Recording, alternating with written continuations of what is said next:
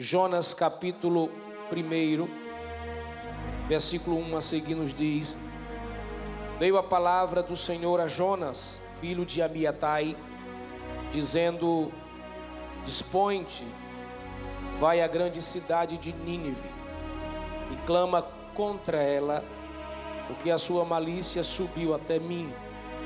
Jonas se dispôs, mas para fugir da presença do Senhor para Tarsis. E tendo descido a Jope, achou um navio que ia para Tarsis, pagou, pois a sua passagem embarcou nele, para ir com eles para Tarsis, para longe da presença do Senhor. Amém. Tome seu assento, por favor. Eu quero, com base nesse texto, pregar sobre quando nós nos tornamos um espelho quebrado. Você pode dizer para alguém quando nós, melhora, vai, quando nós nos tornamos um espelho quebrado. A história do profeta Jonas está cercada de muitas referências que nos traz lições ricas e poderosas para a nossa vida. Ele representa eu, ele representa você. Profetas nesta geração, não com a mesma expressão profética sua época, mas uma expressão profética no tempo da graça onde eu e você não precisamos usar roupas de peles, pelos de camelo, onde a gente não precisa viver isolado nas montanhas como era de conhecimento dos antigos, dos profetas, isolados nas recâmaras secretas das, dos rochedos, das montanhas, se alimentando de coisas complicadas de se falar, longe da sociedade antissocial que aparecia no período correto quando Deus o enviava a trazer uma mensagem da parte de Deus. Quando eu olho para a história de Jonas, eu entendo que um dos maiores perigos desta geração, de todos nós, profetas e profetisas desta geração, se é que assim eu posso dizer, perigo é da gente perder os nossos referenciais. Aliás, nós já estamos perdendo um pouco esses referenciais de profetas, de homens de Deus, de mulheres de Deus, de cristãos, de crentes, de evangélicos, como você queira chamar. Há um perigo muito grande no nosso tempo que tem sido gerado na alma dos homens o poder de buscar apenas o sucesso, a fama, o nome estampado nos outdoors da vida, nos banners das redes sociais desta época e tem se esquecido do eterno Deus. Quando a gente passeia pela Bíblia, a gente entende que Deus nos chamou para refletirmos a sua glória, isto é, para sermos um espelho, um reflexo de Deus. Quando Deus cria o primeiro homem, Adão, seu nome é barro vermelho, o homem vermelho, aquele que nasce da argila, do pó, onde é a carcaça que Deus o cria e coloca dentro daquele homem o seu reflexo, a sua glória, a sua imagem e a sua semelhança. Então Deus, ele cria e gera no ser humano esse desejo para que o homem reflita a glória de Deus para todas as pessoas. O tempo passou, os homens se perderam, os problemas religiosos da época, suas dificuldades, suas cerimônias, seus sacrifícios, ah, toda a parafernália que havia no Antigo Testamento, que Deus dera para que o homem pudesse tornar a ser e ter o brilho e a referência, esse homem se perdeu na religiosidade do seu tempo não houve sacrifício perfeito, não havia nenhuma possibilidade, então o Eterno envia o seu único filho, Jesus, para que Jesus seja o reflexo mais perfeito da sua glória. Jesus vem como Verbo encarnado de Deus, como Cordeiro imaculado, como a palavra de Deus, como a origem de Deus, como o reflexo de Deus, a ordem de Deus para a transformação do ser humano. Jesus traz isso para que o homem possa ser transformado. Ele disse em Mateus 5: Vós sois a luz do mundo. O mundo em si não tem luz própria, mas os que habitam na terra e são filhos de Deus, eles têm luz, eles refletem a glória de Deus. Paulo escreve aos Filipenses no capítulo 2, verso 5 e diz que nós precisamos sermos irrepreensíveis e sinceros dentro de uma geração corrupta, perversa, e precisamos resplandecer, isto é, refletir a glória de Deus como os astros dessa terra, para representar Deus na terra. Diga para duas pessoas: você representa Deus na terra. Você pode fazer melhor, agora para acordar o irmão do lado. Você representa Deus na terra. Quando o mundo olhar para você, tem que ver a glória estampada em você. Não a glória humana, não a glória egoísta, não a glória do ser humano, não aquele ego inflamado de dizer que porque você frequenta determinada igreja, ministério, congregação, porque você tem dons, você tem carisma, você fala em língua estranha, porque você tem teologia, você tem anel, você tem poder de fala, poder de barganha, se achar que você é alguma coisa, não, mas é quando alguém olhar para você e dizer: Eu tenho vontade de ser crente como aquele homem, eu tenho vontade de ser crente como aquela mulher, eu tenho vontade de ser crente como aquele pastor, como aquele obreiro, como aquele cantor, como aquele músico.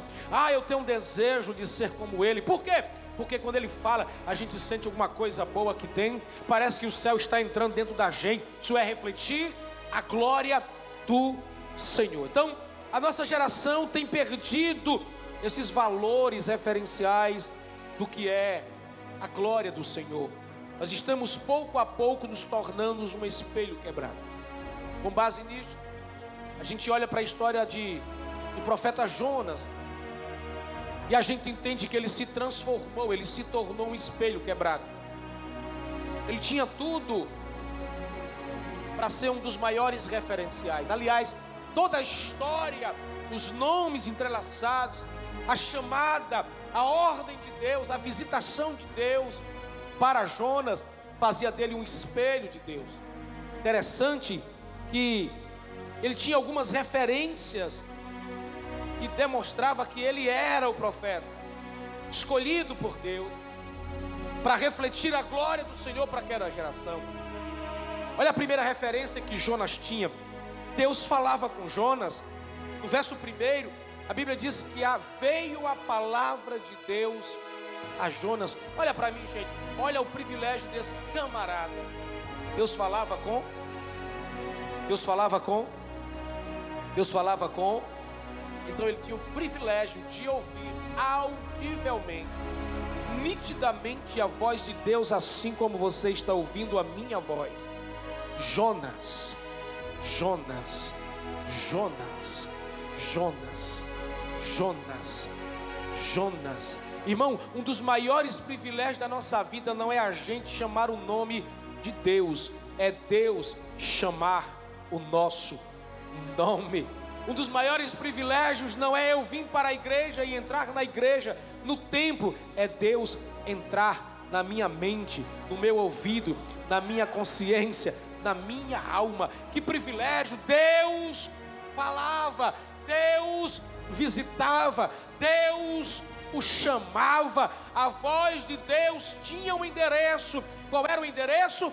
Jonas, eu quero falar com você, Jonas. Eu quero falar com você, Jonas. Eu quero falar com você. Deixa eu dizer algo para você dar um glória a Deus bem gostoso para Jesus. Hoje a voz não fala de cima para baixo, hoje a voz fala de dentro para fora porque nós temos o Emanuel, dentro de nós a voz do Eterno encarnada explicitamente em nossa alma, dizendo: Eis que estou convosco todos os dias até a consumação do século. Agarre esse irmão pelo braço e diga para ele: todo dia Deus está falando comigo e com você, dizendo: Te chamo pelo nome, te chamo pelo nome, te chamo pelo nome. Deixa eu te dizer: não importa quem deixa de falar com você, não importa quem deixa de convidar você, não importa quem não sonoriza o teu nome, o mais importante é que Deus, nesta geração, está olhando para mim, para você, está dizendo todo dia: Eu sei o teu nome, eu sei o teu endereço, eu sei a tua casa,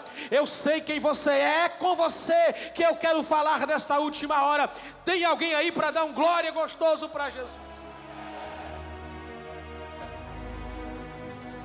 Eu não sei você, mas já deu um arrepio aqui agora. Olha a segunda referência que esse cara tinha. Ele era filho da verdade.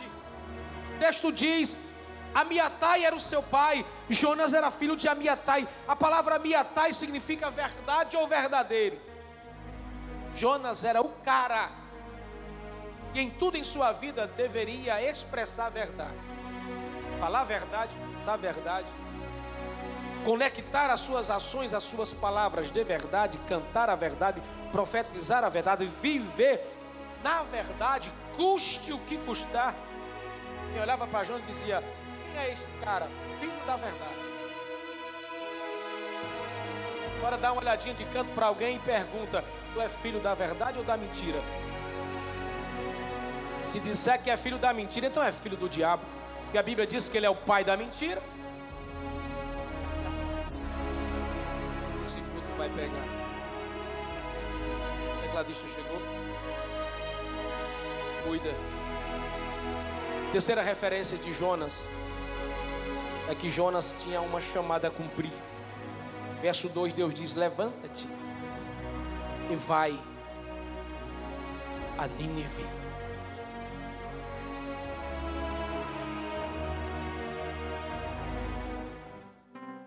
Deus tem uma chamada para mim, para você.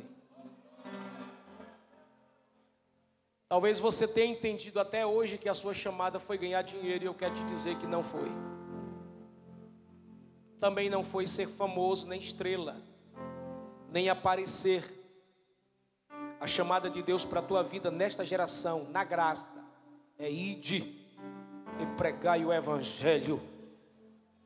E você precisa ir urgente eu queria que você dissesse para duas pessoas: o teu Nínive, a tua chamada é dentro da tua casa, começando com a tua família. Às vezes eu e você dizemos assim: ah, eu vou falar para o meu vizinho, do lado direito, da esquerda, da frente, de trás.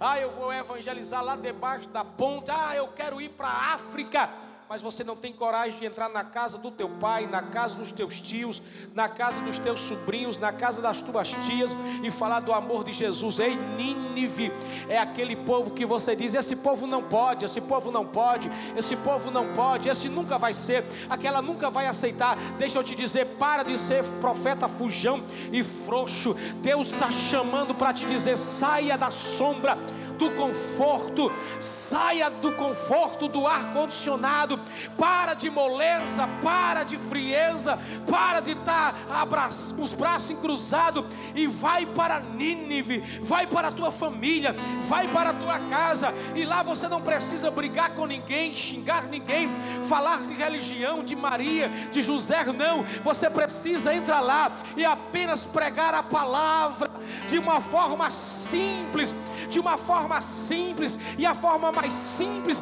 como você prega é dando testemunho de vida, é eles vendo que Jonas está vivo, pregando uma mensagem tão simples que ele aprende. Tem alguém aí para dizer glória a Deus? Diga para alguém: você tem uma chamada a cumprir. Enquanto você não cumprir a sua chamada, querido, as coisas não vai funcionar como deveria. Eu não sei se você entende essa expressão, mas Paulo diz que nós somos escravos de orelha furada. Nós temos um dono. E o dono nos entregou uma carta E esta carta precisa ser entregue em Nínive.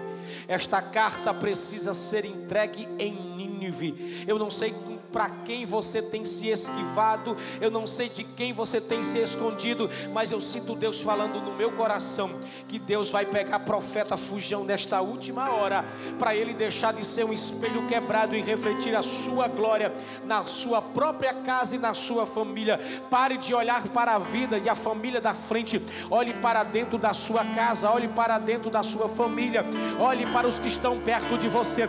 Tem muita gente comendo com você na mesa, se alimentando. Tem gente todo dia perto de você e você não tem coragem de falar de Jesus para ela. Ei, Jonas, Nínive é o lugar onde você precisa anunciar. A quarta referência que nós aprendemos com Jonas é que Deus faz de Jonas a oportunidade para Nínive.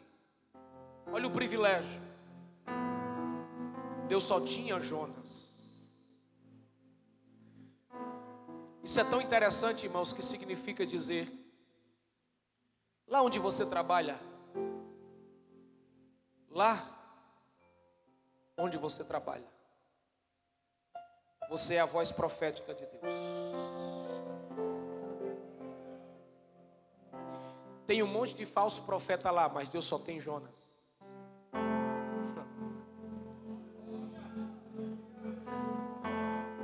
Vá comendo devagar que para não se engasgar. Só tem você de crente. Só você é a coluna da casa. Só você que ora mais, que jejua mais, que ler mais. Isso é o sustentáculo da tua família. Diga para alguém, é por isso que pesa o peso da chamada sobre seus ombros. Por isso que você chora, por isso que você geme. Por isso que você às vezes é incompreendido, é incompreendida. É por isso que às vezes você tenta desistir, todas as vezes que você, na tentativa de desistir, dá tudo errado. Que a gente que é profeta quando quer fugir, até para fugir dá errado. Aí tem dia que pesa sobre os ombros. Você carrega gente, você carrega família, você carrega uma história, você carrega uma chamada. A chamada não é sua. Foi Deus que colocou. E deixa eu te dizer, não adianta fugir. Quanto mais você foge, pior fica. Jonas era a oportunidade para Nínive. Diga para alguém: você é a ponte de Deus para a vida de alguém. Deixa eu dizer uma coisa para você: tem alguém olhando para você. E mesmo que você não saiba, tem alguém que não desistiu porque você não desistiu.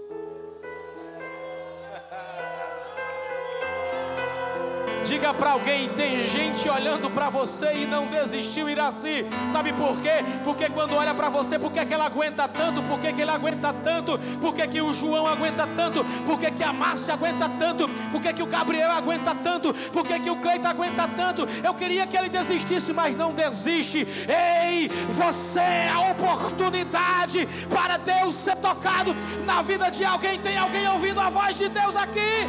Dá um brado de glória. Você nem sabe. Você nem sabe, mas alguém da família disse: Eu não vou parar. Por quê? Porque ele não parou. Devia sair, eu devia procurar outro rumo, procurar outra igreja, outro ministério. Eu devia ir, mas tem sempre alguém olhando para você e tem você como referência. Quinto e último lugar. A quinta referência de Jonas é que Jonas tinha uma coisa que ninguém tinha: a presença.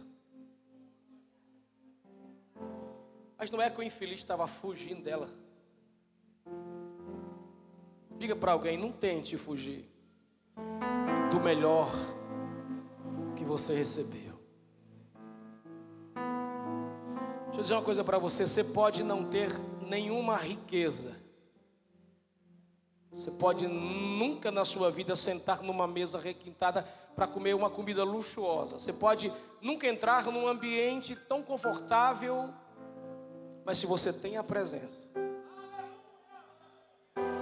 não importa o lugar onde você mora, não importa o nome do seu bairro, não importa o beco que passa a sua rua, não importa as pessoas que estão à sua volta, nem a cor delas, nem o tamanho dela, nem a situação dela, se ela tem alguma coisa carregada na canela, se ela tem tatuagem, se ela tem pinça, se ela é gente que não presta, não importa quem você é, onde você está, onde você mora e o que você tem. Se você tem a presença, você tem tudo na sua vida. Você crer nisso, dê um brado de glória para o nome de Jesus.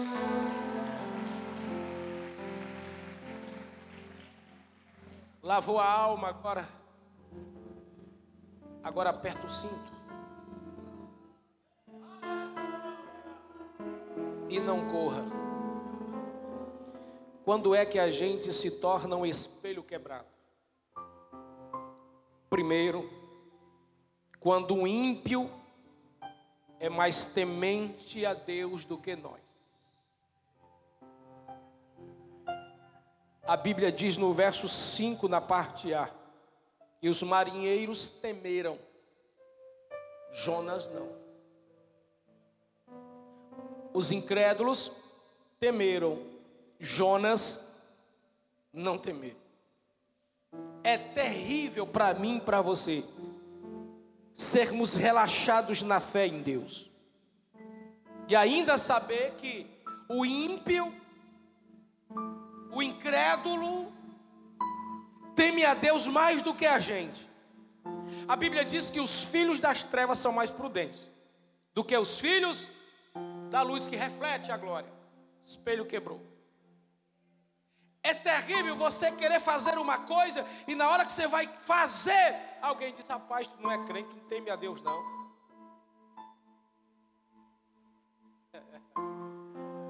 Pode dar glória se quiser. Ficou difícil agora, foi? A gente se torna um espelho quebrado quando a gente perde o temor a Deus. Quando nós decidimos sem temer a Deus. Quando nós projetamos a vida sem temer a Deus. É aqui que a gente erra. Bora fazer. Mas Deus não aprova. Vamos fazer, mas é pecado, você vai errar vamos fazer? Que se lixe. Deus, não importa, a vida é minha, nariz é meu, corpo é meu, faço dele o que eu quiser. Não faz.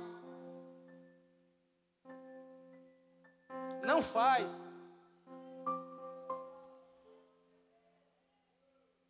O diabo, para latir, só late se Deus mandar. Se Deus permitir. Billy Graham disse uma coisa fantástica que eu gosto de repetir. Ele é um cachorro velho na coleira de Deus. Ora, se Deus segura Satanás pelo pescoço amarrado a uma corrente, quem é você? Para dizer eu vou fazer do que eu quiser, do jeito que eu quiser, da forma que eu quiser. Eu vou viver do jeito que eu quiser. Eu caso se eu quiser. Eu me prostituo se eu quiser. Eu olho para pornografia. Eu faço moralidade. Eu faço o que eu quero. A vida é minha. Eu faço. Eu fumo. Eu bebo. Eu viro. Pinto 7, desenho 8. Continua para tu ver.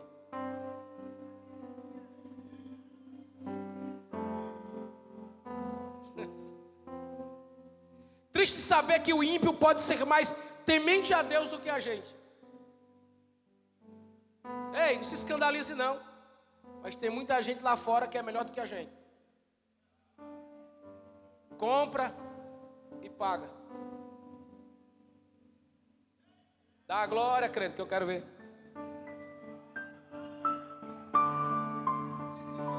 Compra e paga. Aí tem um tal de gente chamada de crentes deve a Deus e o mundo. E o pior, não teme a Deus. Quebrou o espelho. Não é referência. não representa o reino. Pratica toda sorte de pecado. Aí vem para o culto de Santa Ceia. Ave Maria, meu Jesus. Sem temer a Deus. Quando é que nós nos tornamos um espelho quebrado em segundo lugar? Quando o ímpio ora, quando a gente dorme. A parte B do verso 5, que os marinheiros clamavam. Essa Bíblia é fantástica. A Bíblia diz que Jonas desceu três andares. Ele desceu para o cais, desceu para o porão do navio e desceu para o estômago de um peixe no fundo do mar. É isso que acontece todas as vezes quando eu e você tomamos decisões contrárias à de Deus e deixamos de orar. Só descendo, só afundando, só piorando, só deixando as coisas mais complicadas. A pior tragédia na vida de um crente é ele relaxar na hora mais delicada. Ele deveria orar, está dormindo. Pergunta para alguém: está dormindo ou está orando? Não responde. Na hora da guerra, o negócio é dormir. Aí Deus pega na cama, na, na cama do infeliz, derruba da cama e o cabo não se acorda. Derruba a abençoada da cama e ela não acorda. Dá um sonho, não entende nada. Uma letargia espiritual, um sono infeliz. Levando a vida do qualquer jeito. Deixa a vida me levar, a vida leva. Sentado na calçada e vendo a banda passar. E o pau quebrando. Vivendo relaxadamente. Não. Salvo uma vez, salvo para sempre. Não precisa mais orar, nem precisa jejuar, não precisa mais ir à igreja, não precisa mais ler palavra. Sou salvo agora. Deus vai me levar para o céu a si mesmo, cheio de carrapicho, de bagaçada. É a vida é assim. Vai nessa para tu ver. Ninguém dá glória a Jesus. A gente se torna um espelho quebrado quando as pedras estão clamando no nosso lugar. Sabe quando a gente se torna um espelho quebrado? Quando a jumenta fala em vez do profeta. Coisa chata é a gente saber que Deus quer falar com o profeta, mas o profeta está tão, tá tão tomado por outros projetos e ideias, que Deus tem que colocar uma jumenta no canto da parede, feliz batendo nela, e quando ele não escuta e não vê o que Deus quer revelar, aí Deus tem que fazer a jumenta falar, porque é que Deus tem que manifestar sobrenaturais para nos assustar, para a gente acordar. Sabe por quê? a gente só aprende na chibata. Irmão, se tiver só flores, só romantismo, o romantismo da vida, se tiver tudo bem, bacana, oh, dinheiro no bolso, muita comida, tá tudo a seu favor, agora só com o celular na mão, com os pés para cima, olhando para o vento, e a pix para lá, pix para cá, chega faz que come. Tchim! Aí Deus faz assim, ó. Aí Deus fecha as torneiras. Aí a gente diz assim: meu Deus, é pecado, é guerra, meu Deus, é perseguição, é luta. Não é. É que Deus tem um propósito para mim, para você, maior do que isso. Aí, irmão, quando Deus quer falar comigo e com você, não adianta ninguém, alguma coisa se levantar. Ele é Deus. E quando não tiver profeta na terra, ele manda a jumenta falar, ele faz o galo cantar, ele mexe de um lado, mexe de outro, mexe de um lado, mexe de outro, mas ele fala. E quando ele fala, a Bíblia diz: a terra para e treme diante da sua voz.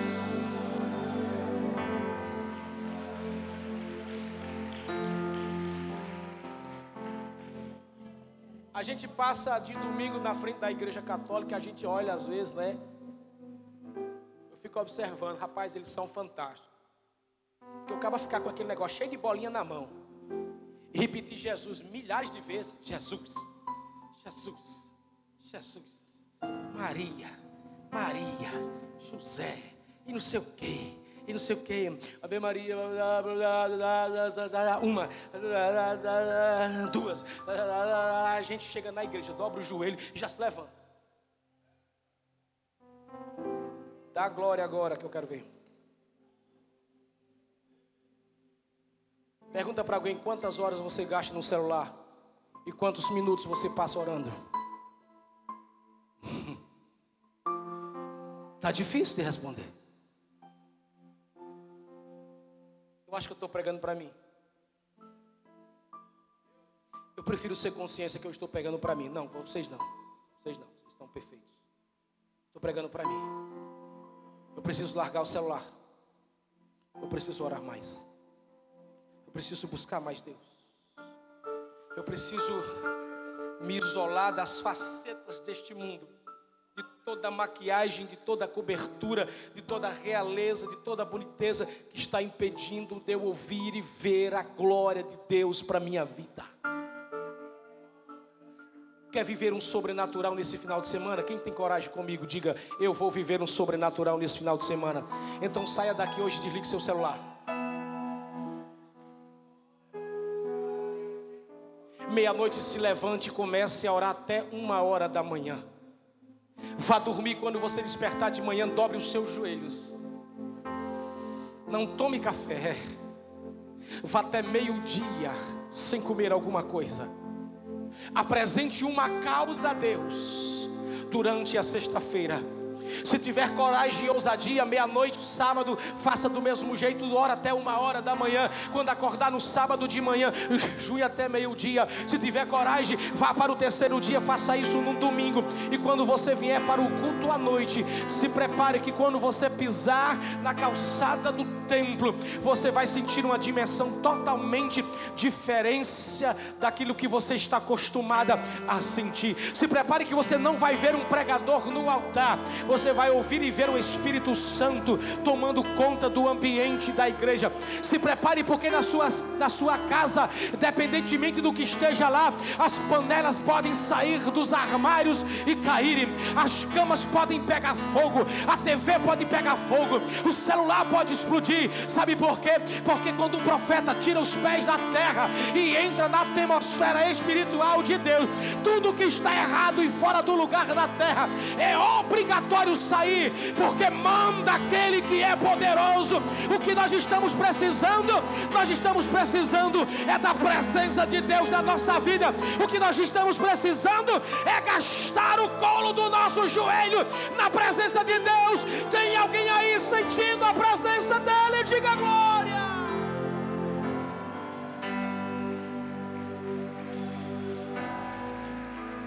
Em terceiro lugar, quando é que nós nos tornamos um espelho quebrado? Essa dói. É quando a gente causa perda na vida dos outros. A Bíblia diz no verso 5, parte C, e no verso 10, que os marinheiros lançaram suas fazendas, suas cargas ao mar. Jonas produziu perdas irreparáveis na vida daquele povo. Um conselho, cuidado. Para você não estar tá causando perdas na vida dos outros. Com seus exageros, com a sua espiritualidade exagerada, de que tudo é Deus, tudo é Deus, que tudo é Deus, como que você fosse o centro do céu. Dado para você não usar o teu dom como uma firula para você enganar pessoas.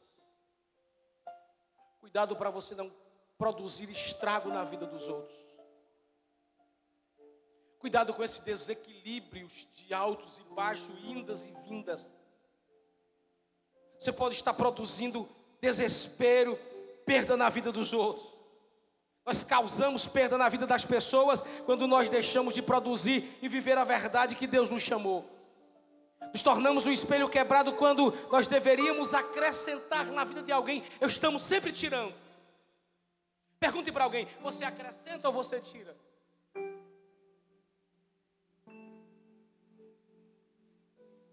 É para pensar.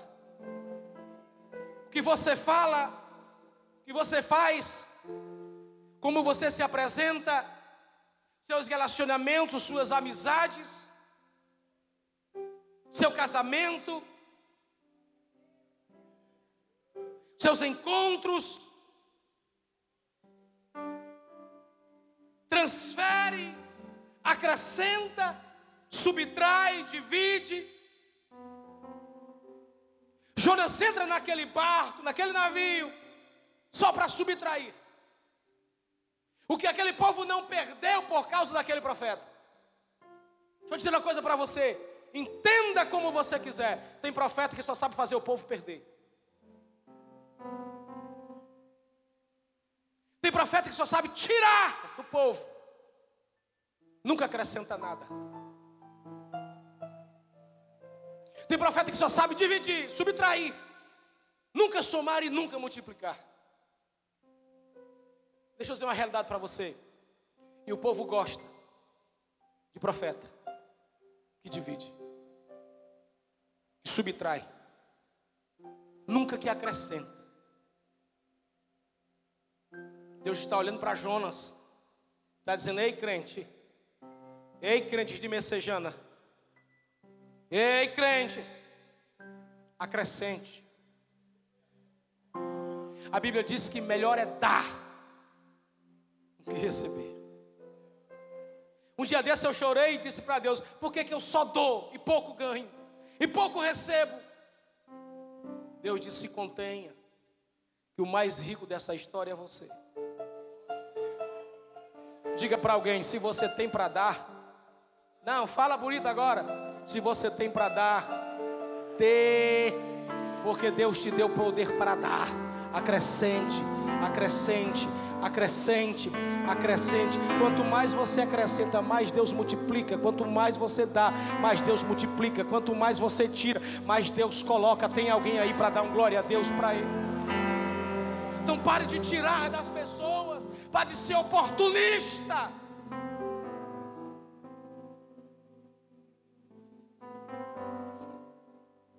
Há tanta coisa que eu queria falar, mas não posso. Quarto lugar, quando é que nós nos tornamos um espelho quebrado? Diga aí para alguém quando a gente inverte as posições. É.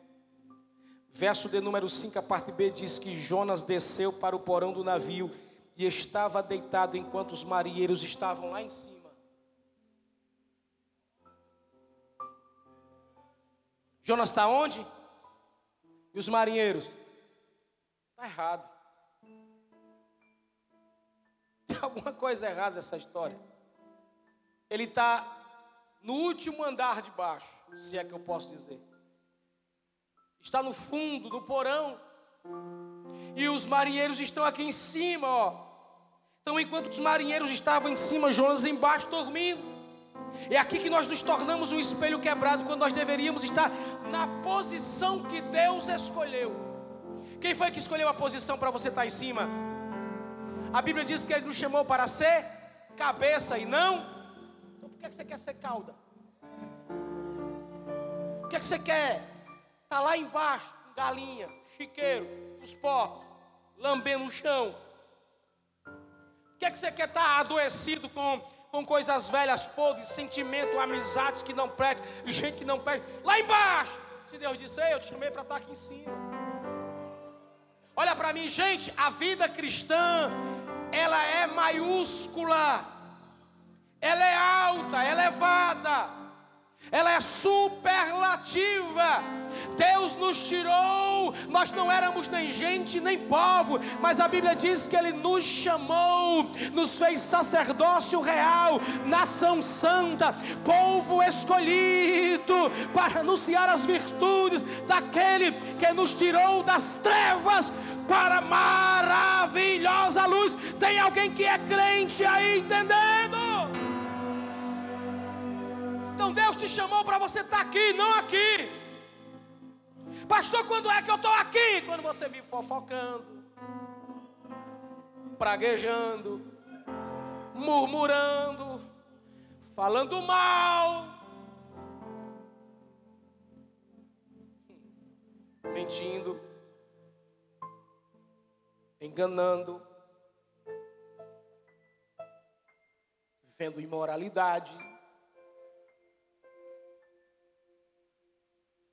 roubando o que é de Deus. Deus te chamou para cá, tu quer estar aqui embaixo. Diga para alguém: Deus te chamou para ser águia e não galinha.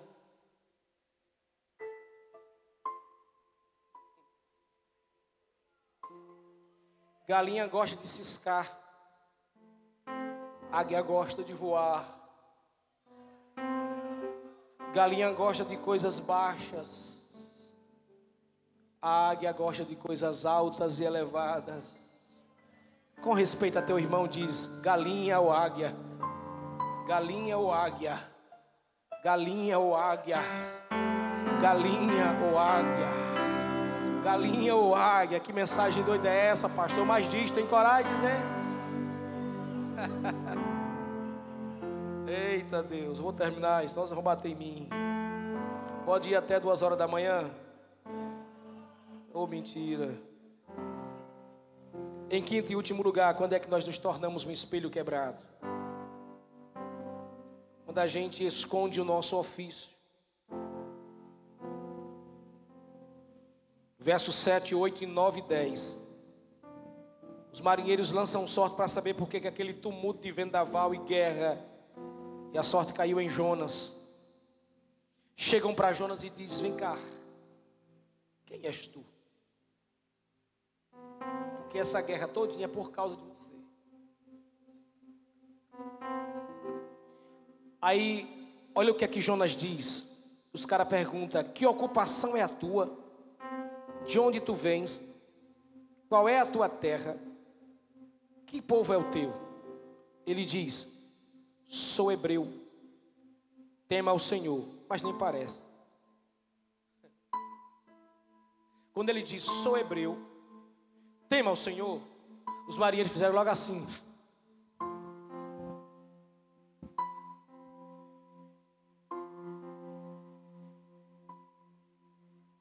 Turma lá da faculdade sabe que você é crente? As pessoas do teu trabalho sabem que você serve ao Senhor? Quem pega teu celular sabe que você é crente? Quem bate papo com você nas redes sociais sabe que você é? Ou você vive escondendo o seu ofício? Porque a qualquer hora todo mundo vai saber. Diga para alguém: a qualquer hora todo mundo vai saber quem é você. Você pode, você pode disfarçar, mas uma hora sai alguma coisa. Porque mesmo que o espelho esteja quebrado, ele consegue refletir uma pequena luz. Pegou. Ainda que o espelho esteja quebrado, ele consegue refletir uma pequena luz. A qualquer momento alguém vai dizer: é crente. É crente. É crente. Não vai dizer, rapaz, rapaz, essa menina está esse tempo todinho aqui trabalhando. A gente nunca viu ela cantar uma música, mas saiu aí nos rios da vida das redes sociais. Ela cantando na igreja. Não é que ela canta e quando ela canta a gente se encanta. Aí, deixa eu me preparar para terminar. Aí a pessoa vai dizer assim, mas essa guerra todinha aqui é só porque você não disse quem você era.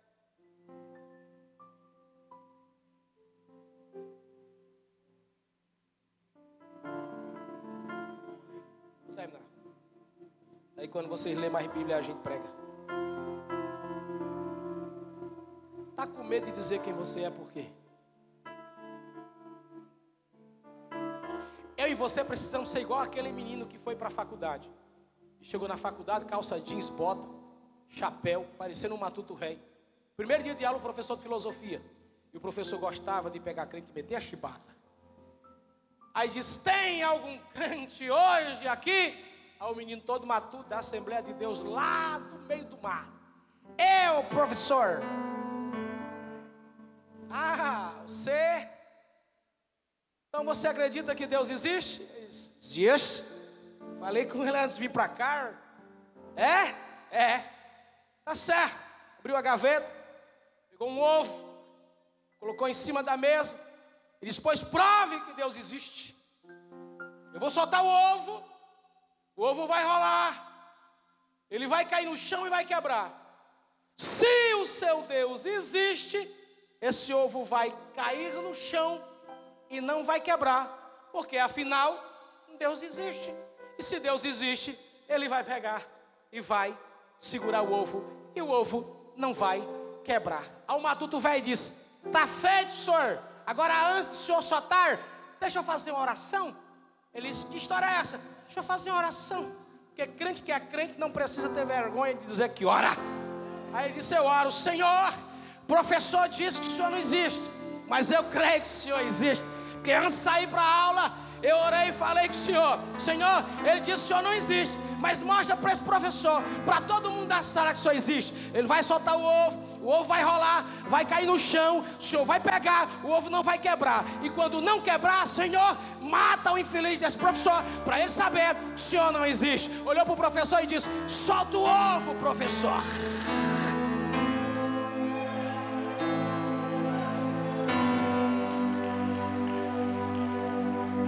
O professor segurando o ovo história é essa aí de matar? Ah, o senhor não crê? O senhor disse que não é. Solta o ovo, professor. Solta o ovo, professor. Diga para alguém: solta o ovo.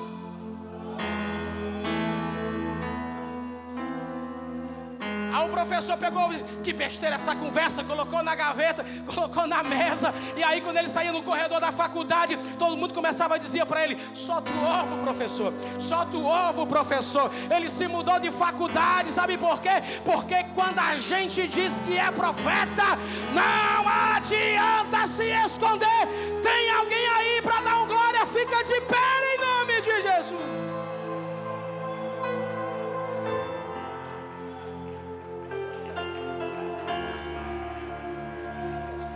Feche os seus olhos, por favor. Você tem coragem de pegar na mão do seu irmão? Da sua irmã, você tem coragem? Se tiver coragem, se não tiver, não tem problema. Pegue na mão dele, aperte. E comece a orar. Comece a orar. Deus, em nome de Jesus. Nós não queremos ser um espelho quebrado. Nós não queremos, Senhor, ser uma glória quebrada nós não queremos ser cactos quebrados. Nós queremos ser teu espelho. Nós queremos ser, Senhor, a reflexão da tua glória e da tua majestade em casa na rua, no meio dos familiares, porque tu és o Deus que nos chamou, és o Deus que nos chamou, és o Deus que nos chamou, és um Deus que nos chamou, Pai. Não deixa que essa família seja quebrada, seja dividida, seja, Senhor, arrebentada, que ela não viva os cactos de sua história, mas que ela seja, Senhor, agora transformada, ainda que os nossos pedaços estejam, Senhor, no chão, tu és o oleiro, o único que pega pedaços e ainda faz um vaso, vaso de honra, vaso de poder, vaso de glória, vaso, Senhor, da tua graça. Obrigado, Senhor, porque nesta noite tu despertaste em nosso espírito, em nossa alma, em nossa mente, o direito de sermos crentes fiéis a ti. Ainda, Deus, que a figueira não floresça, ainda que não haja alimento, ainda que não haja haja fruto, ainda que não haja animal, ainda que não haja dinheiro, ainda que não haja gente para ajudar, ainda que não haja advogado, ainda que não haja promotor, tu és a nossa reflexão de glória, tu és a luz que nos ajuda, tu és a nossa força, tu és a nossa misericórdia, tu és a nossa fortaleza, tu és o nosso sustentáculo, tu és a nossa rocha, és a pedra inabalável.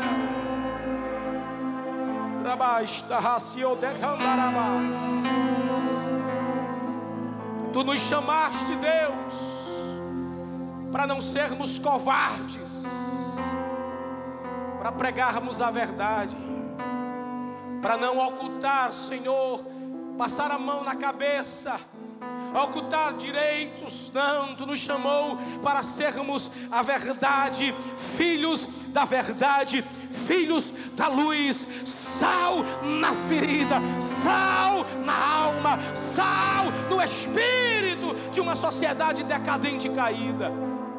Obrigado por nos alimentar nesta noite. Abençoe a cada um, Senhor.